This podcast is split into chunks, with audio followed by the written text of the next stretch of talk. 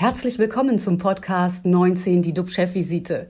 DUB-Unternehmerverleger Jens de Boer und der Chef der Essener Uniklinik, Professor Jochen Werner, reden Tacheles über Corona, Medizin und Wirtschaft. Immer 19 Minuten, immer mit einem Gast. Unser Gast ist noch nicht da. Wir machen einfach mal erstmal weiter und äh, gucken gleich, wenn er sich zuschaltet, wenn er vielleicht noch technische Probleme hat, dass wir ihn dann auch nochmal entsprechend vorstellen. Es ist eigentlich Günther Weltermann. Er ist äh, Chef der AOK Rheinland Hamburg, einer der größten Krankenkassen. Lieber Jochen, bevor wir dann äh, unseren Gast zu Wort kommen lassen, was beschäftigt dich heute besonders? Wo stehen die RKI-Zahlen? Ja, RKI, ähm, nochmal kurz vorweg, wir haben jetzt Tag 164 des deutschen Lockdowns. RKI vermeldet schon einen eindeutigen Anstieg der Zahlen. Ähm, das sind fast 22.000 Neuinfektionen, das sind 9.600 mehr als vor einer Woche. Das ist also ein deutlicher Anstieg. Und ähm, es sind auch 342 neue Todesfälle vermeldet worden. Die Sieben-Tage-Inzidenz die liegt bei 153, ist also demzufolge auch deutlich angestiegen. Wie ist es bei uns? Auf den Normalstationen sind wir noch relativ stabil mit 72 stationär zu versorgenden Covid-19-Patienten. Und auf den Intensivstationen sind es 38. Das sind also jetzt mehr als die Hälfte unserer Patienten auf den Intensivstationen. Gestern hatte ich mich ja schon mit der Intensivtherapie bei Covid-19-Patienten befasst und mich zu den belegten Intensivbetten geäußert. Daraufhin folgten Rückfragen, ob das denn für alle Krankenhäuser so gelte. Und das ist natürlich nicht der Fall. Aktuell sind immer stärker belastet die großen Krankenhäuser, die Schwerpunkt- und Maximalversorger, denn sie verfügen über das wirklich gesamte Angebot intensivmedizinischer Leistungen ähm, die einfach von kleineren Krankenhäusern in dem großen Umfang gar nicht vorgehalten werden können. Hierzu gehört zum Beispiel auch die sogenannte ECMO-Therapie, ECMO-Therapie, die für das akute Lungenversagen entwickelt wurde. Und ECMO bedeutet dabei extrakorporale Membranoxygenierung. Wenn die Lunge also so schwer geschädigt ist, dass es nicht mehr gelingt, trotz Beatmung, das Blut mit Sauerstoff ausreichend anzureichern, dann muss man quasi diese künstliche Lunge, eine Maschine dazwischen schalten. Dadurch läuft, fließt das Blut und wird dann mit Sauerstoff eben entsprechend angereichert. Das ist ein Thema einmal seitens der Maschinerie, die dort zu aufzubauen ist. Es gibt nicht äh, unendlich viele ECMO-Geräte und das dürfen wir eben überhaupt nicht vergessen. Es ist maßgeblich gebunden an ein exzellentes medizinisches Personal, das zum einen die Maschine, aber viel, viel mehr alles drumherum, die Lagerung des Patienten und so weiter wirklich beherrscht. Also äh, das ist das, woran wir dann wirklich an unsere Grenzen im Moment kommen. Ich glaube, dass das Problem, das ich gestern angesprochen wurde, durch diese ergänzende Erklärung jetzt etwas klarer wurde. Wir haben jeden Tag mehrere Anfragen zu Übernahmen solcher extrem kranken Patienten an unsere Intensivstation. Da sind auch Jüngere natürlich dabei. Und wir können leider diesen Anfragen vielfach gar nicht nachkommen, weil einfach unsere zehn ECMO-Plätze auf der Intensivstation, was schon sehr viel ist, äh, eben dann längerfristig äh, belegt sind. Und das ist das, was natürlich auch alle extrem belastet. Das muss man einfach sagen. Mhm. Unser Gast ist zugeschaltet. Ich möchte ihn ganz kurz äh, vorstellen und dann habe ich noch mal eine Rückfrage, lieber Jochen. Äh, Günther Weltermann ist da. Er ist Vorstandschef der AOK Rheinland-Hamburg mit gut drei Millionen Kunden, einer der großen Krankenversicherer. Und Günter Weltermann sagt, nach den Wahlen kommen die Krankenkassen an ihr finanzielles Limit. Das äh, muss er uns etwas näher erklären, auch wie er seine Krankenkasse umbaut. Also im Herbst, wir haben einen heißen Herbst so gesehen bekommen. Guten Morgen und hallo erstmal Günter Weltermann. Guten Morgen. Können Sie uns hören? Ja, können ja, Sie mich ja. auch? Danke, danke für die Einladung. Alles gut, gut, gut. Ja. Ähm, Jochen, also ich nehme mit, dass sich die Situation bei euch ein Stück weit zuspitzt. Ist das richtig? Das ist richtig. Die Situation äh, spitzt sich insoweit zu, als dass wir ja ohnehin eine hohe Auslastung für unsere Intensivbetten haben, für die Intensiv- und für die Überwachungsbetten. Ähm, und das war schon vor der Pandemie der Fall. Dann kamen die Covid-Patienten dazu, wie ich sagte, heute 38. Und man kann sich vorstellen, in so einem komplexen Uniklinikum, wo ja viele, viele andere Erkrankte liegen, äh, Krebskranke, Schwerherzkranke, Leberkranke, Gehirnkranke, da müssen wir eine gute Balance finden. Und dann kommen wir jetzt nur auf die Covid-Kranken fokussiert in eine Situation, wo es doch mehr Extremkranke gibt, die in der, ich nenne es mal, regulären Intensivtherapie, wie sie verbreitet praktiziert wird, nicht mehr ausreichend äh, verseucht werden können. Wir sprechen hier wirklich über eine Extremsituation und die dann diese extrakorporale Membranoxygenierung brauchen, diese künstliche Lunge. Nur da sind die Plätze begrenzt und das ist natürlich schon äh, zu verspüren, dass wir deutlich mehr Anfragen an solche Behandlungsplätze haben, als wir sie bedienen können. Und es können auch nicht so viele andere dafür einspringen. Das ist das echte Thema, wo wir im Moment echt an unserer Grenze sind. Das heißt also, wenn ich so eine Maschine brauche, vor dem äh, Krankenhaus bin, finde ich keine Klinik, die mich aufnehmen kann. Und dann spricht man doch in Fachkreisen von einer Tirage, oder? Triage. Also diese Triage, wenn man hier den Ausdruck verwendet, da würde man ja sagen, die findet vor den Mauern des Krankenhauses statt eben in der Selektion von Zuweisungen, wo man dann einfach sagen muss, wir haben hier eben jetzt nichts oder wir haben drei ähm, Angebote zur äh, Verlegung. Wir können nur einen nehmen und das sind ja Momente, wo man entscheidet, wen äh, nimmt man jetzt auf.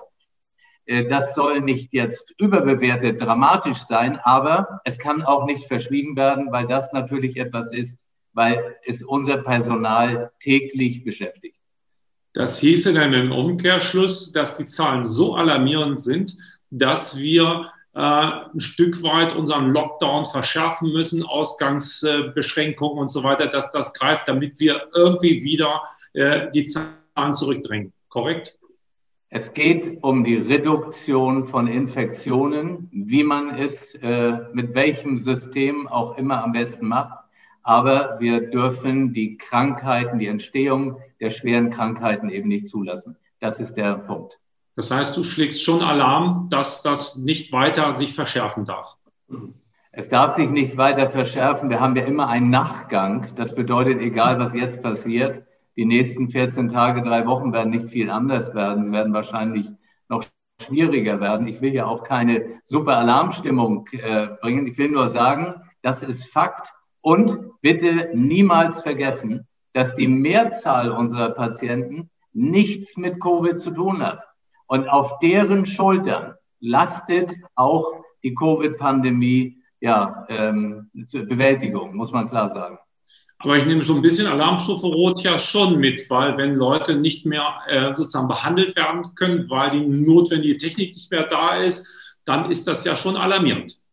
Das ist ein Alarm für diese aktuell Gott sei Dank noch kleine Gruppe, aber es sind natürlich eben auch Patienten dabei, die sind jünger, die haben teilweise nicht mal Vorerkrankungen gehabt. Alles Einzelfälle, aber schwere Einzelschicksale. Mhm. Also wir bleiben dran, wir äh, beobachten das.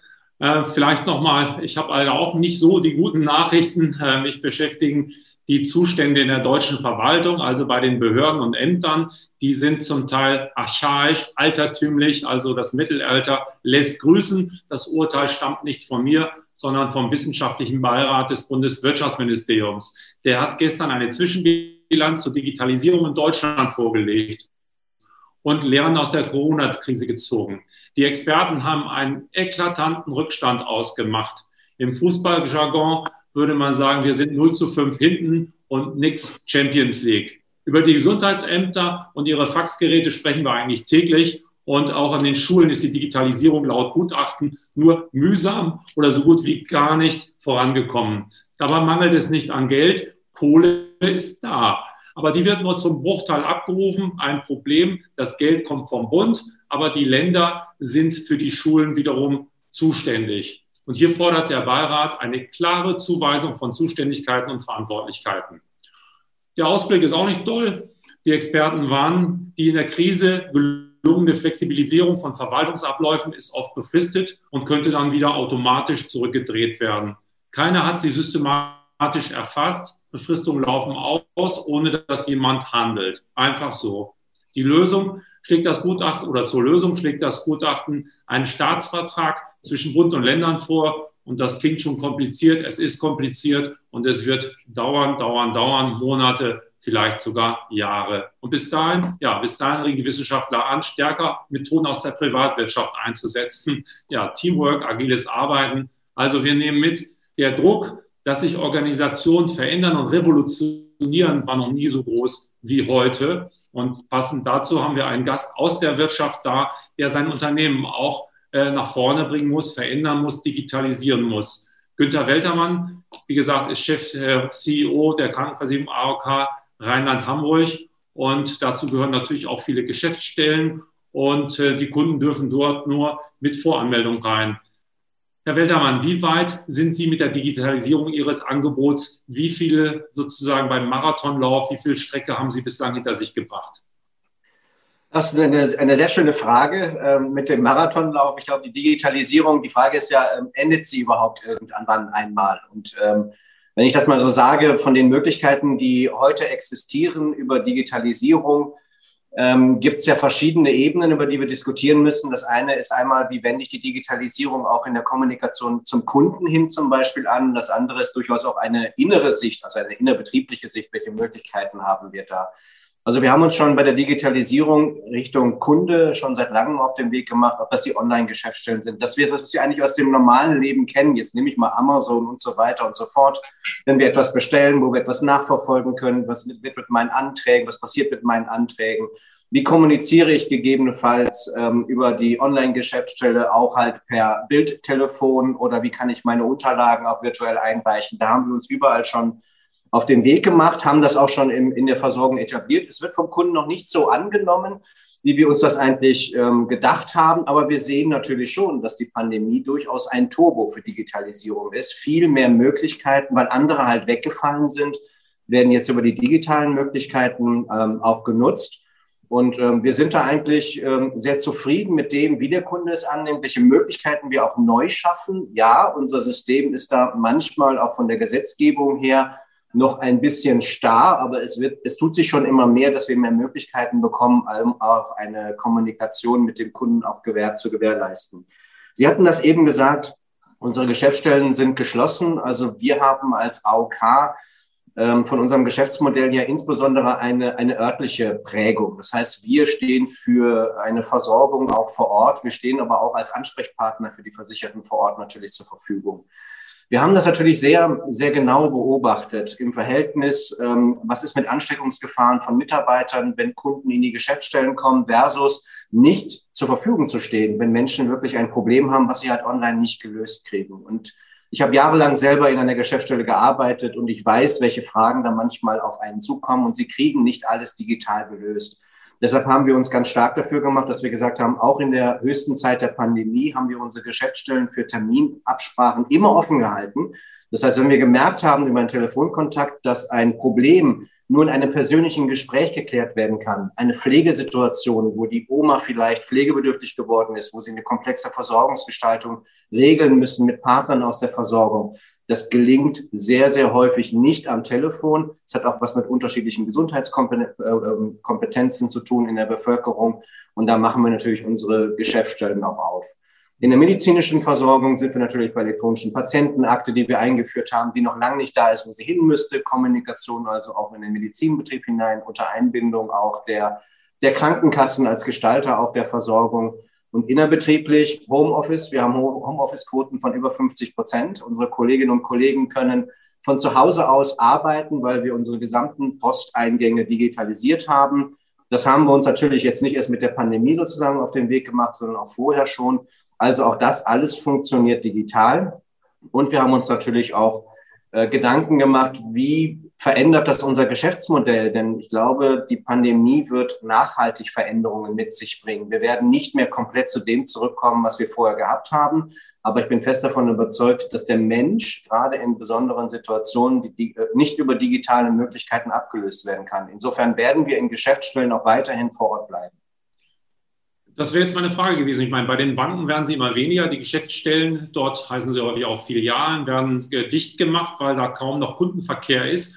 Und ich weiß selber nicht, weil ich das letzte Mal in einer Filiale einer Bank war und was ich da überhaupt zu suchen hatte, außer irgendwo anzustehen möglicherweise. Wozu brauchen wir denn noch Geschäftsstellen? Haben Sie einen Plan, die zu schließen in ein, zwei Jahren?